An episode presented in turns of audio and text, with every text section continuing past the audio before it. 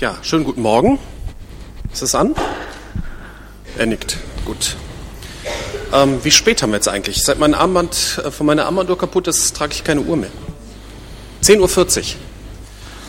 Ja, noch eine halbe Stunde, ne? Könnte ich im Prinzip auch eine Büttenrede halten. Es geht ja dann diversen Hochburgen los. Dann geht er. ja, ich habe mir gedacht, vielleicht sowas wie, ihr Nachbarn kommt zu uns zuhauf, denn wir sind alle lustig drauf. Die Kreuzkirch ist ein Ort der Freud, denn wir sind alle nette Leut. Lasst uns fröhlich in die Sitze sinken, denn nachher gibt's auch Kaffee trinken. Und ist der Gottesdienst zu End und vor Trennungsschmerz so mancher flennt, halt es in den Straßen noch, die Gemeinde lebe hoch. Jetzt fehlt nur noch das Teté und so weiter. Genau. Aber Spaß beiseite oder auch nicht, denn ich möchte mit euch heute das Thema Spaß betrachten, mal über Spaß nachdenken. Wenn ich so äh, heute mit, wenn ich so heute mit meiner Anfangszeit als Christ vergleiche, das war so Mitte der 80er, da kommt es mir so vor, als hätten wir uns damals mehr Gedanken darüber gemacht, was für ein Christen so das richtige Verhalten ist. Und dazu gehört auch die Frage, welcher Spaß für ein Christen angemessen ist. Manche Christen haben so ein wenig den Eindruck vermittelt, dass für einen Christ alles, was Spaß macht, verboten ist. Das waren zwar nur wenige, aber teilweise sind die auch sehr eindrucksvoll aufgetreten und da habe ich eine gewisse Zeit auch drunter gelitten. Andere schienen sich dieser Frage in keiner Weise zu stellen, was für einen Christen angemessen ist. So kam einem zumindest so vor. Ob es wirklich stimmt, wusste ich nicht. Man kann den Leuten ja nur durch den Kopf gucken.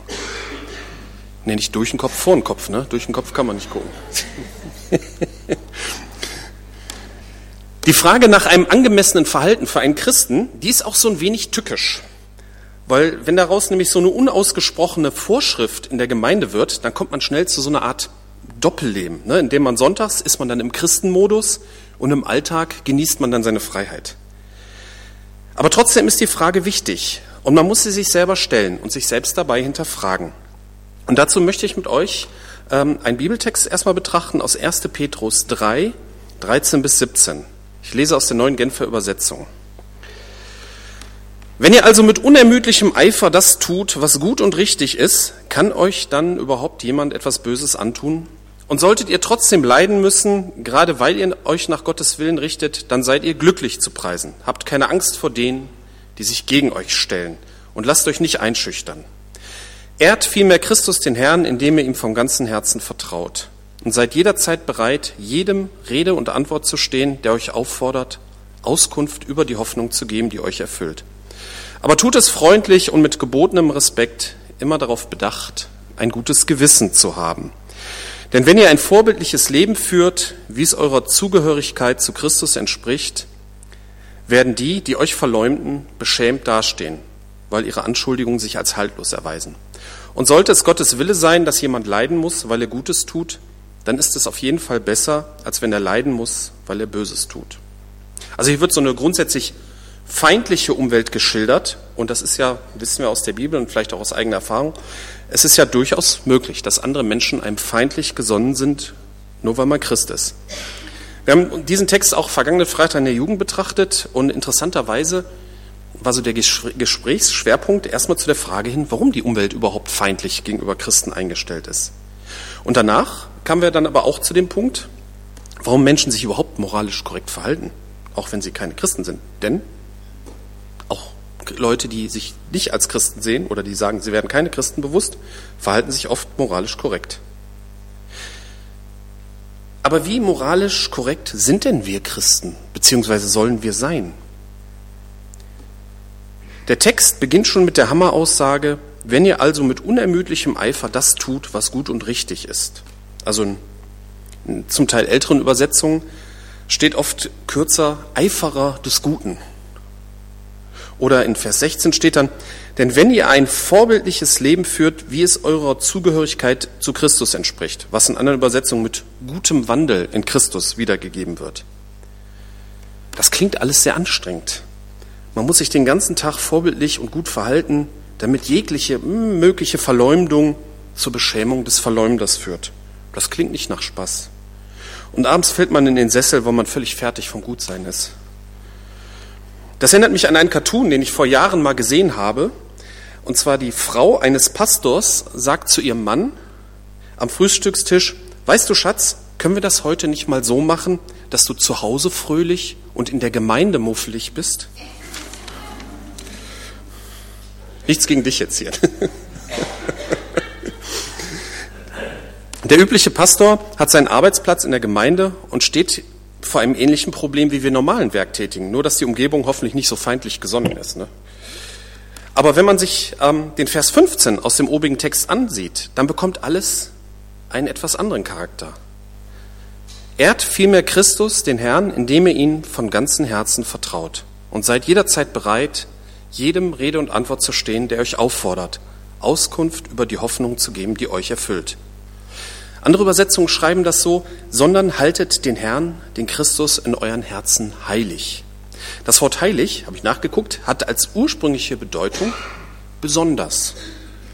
Also haltet den Herrn, Jesus Christus, in euren Herzen als etwas Besonderes. Und das ist kein Gefühl, sondern das bedeutet, dass man auf ihn vertraut, sein eigenes Leben auf ihn setzt. Und dann hat man auch eine Hoffnung, über die man Rede und Antwort stehen kann. Ich glaube, und das kann ich auch aus eigener Erfahrung sagen, dass man in einem, dass man in einem Leben mit Jesus den Wunsch bekommt, seinen Alltag gut und richtig zu bewältigen. Man wird natürlich nie alles richtig machen. Und man wird auch in Situationen kommen, wo man mit sich kämpft und Entscheidungen trifft, bei denen man sich nicht gut fühlt.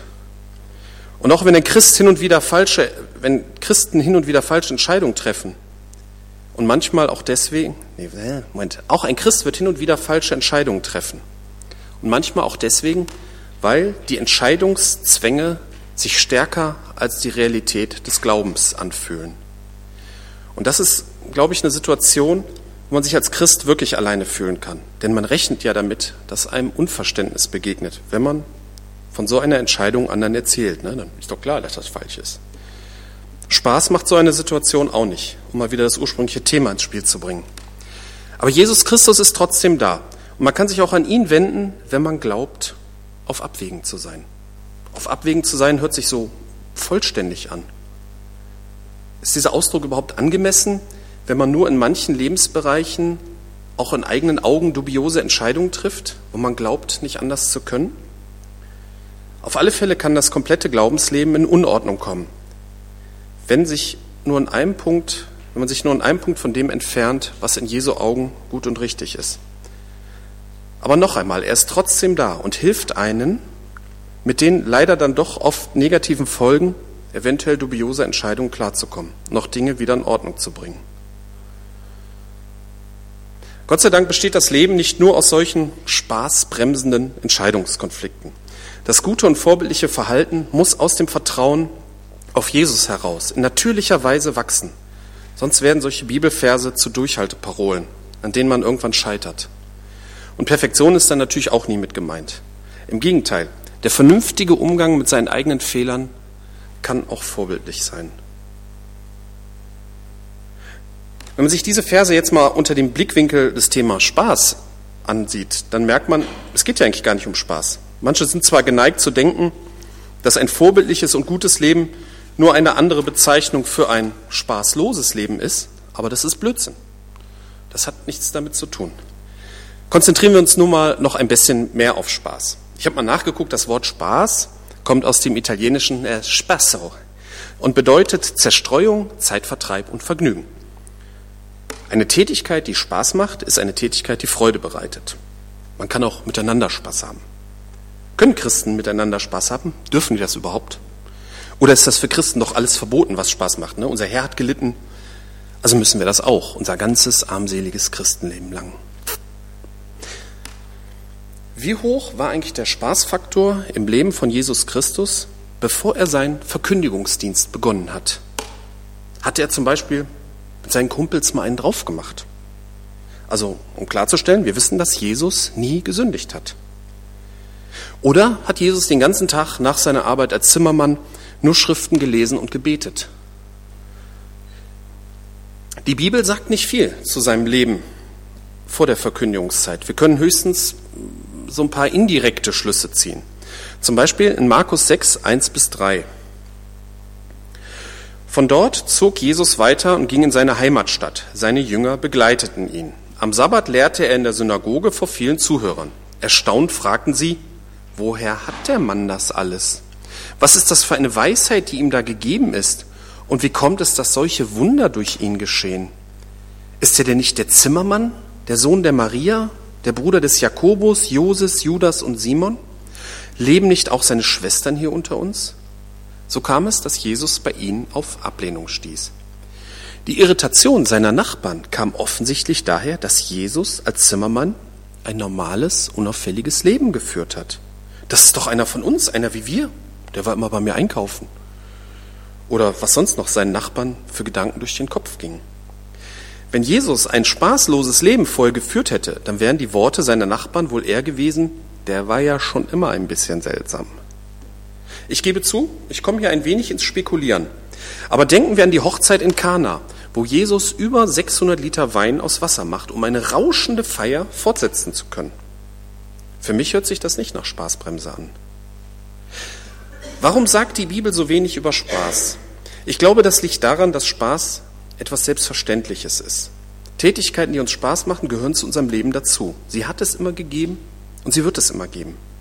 Je nach Wohlstand und freier Zeit nehmen sie einen kleineren oder größeren Raum in unserem Leben ein. Spaß wird da problematisch, wo andere Sachen zu kurz kommen. Zum Beispiel haben viele Spaß an Online-Spielen. Ne? Kennt ihr vielleicht World of Warcraft? Manch einer spielt abends, statt einem Film im Fernsehen zu gucken, ein bis zwei Stunden so ein Online-Spiel. Andere gehen einer Sportart nach, andere gehen Töpfern, machen Musik. Da gibt es unzählige Möglichkeiten. Allerdings gibt es nun Fälle, wo jemand seine komplette Freizeit an so einem, zum Beispiel an so einem Online-Spiel hängt und seine Familie vernachlässigt. Hier wird der Spaß problematisch. Das kann auch mit allen anderen Hobbys passieren. Wenn man zum Beispiel nur noch für seine Modelleisenbahn da ist. Äh, so einen Fall kenne ich allerdings nur aus dem Krimi, nicht aus dem echten Leben. Ne? Also, bei Online-Spielen, insbesondere solchen, die in Echtzeit stattfinden, wie zum Beispiel World of Warcraft, ist der Suchtfaktor anscheinend höher. Und man hört öfters davon, dass Leute ihre Pflichten vernachlässigen, weil das Spiel so fesselnd ist. Aber solche speziellen Probleme sagen nichts über Spaß an sich etwas aus. Vor vielen Jahrzehnten waren in christlichen Kreisen Zerstreuungen an sich etwas verpönt. Ne? Ein Christ ging nicht in die Kneipe, er ging nicht auf den Rummelplatz, er ging nicht tanzen und er ging auch nicht ins Kino. Ne?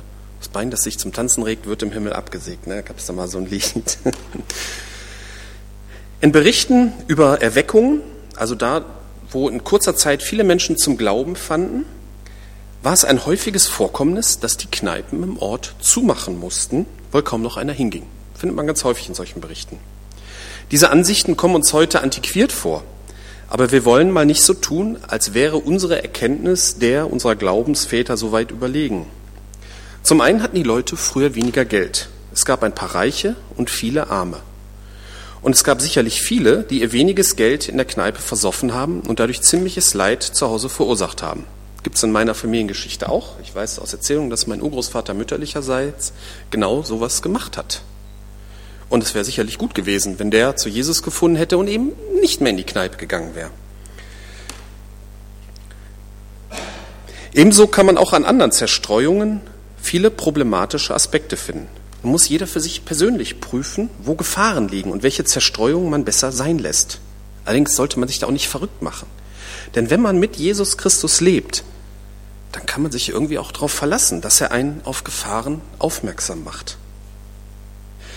Und es geben auch manche Bibelstellen Hinweise dazu, aber die Bibel, die warnt eher so vor Herzenseinstellung als vor bestimmten Zerstreuungstätigkeiten. Also ne, im Galaterbrief zum Beispiel steht dann, äh, wird dann vor Egoismus, vor Habsucht, Streitsucht, Rechthaberei, Götzendienst, aber auch sexuelle Unmoral gewarnt.